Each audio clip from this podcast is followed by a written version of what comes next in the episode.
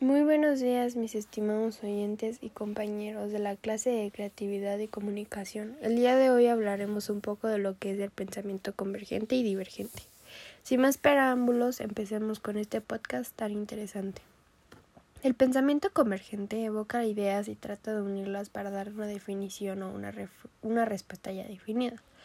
Es importante que esté el proceso creativo, pues nos permite después de un episodio de divergencia entre ideas y tener un abanico de opciones, elegir la mejor para responder qué es lo que queremos realizar.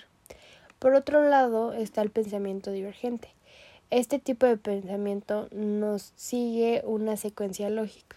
Es generador de múltiples opciones que nos sigue un orden lineal, semántico o contextual.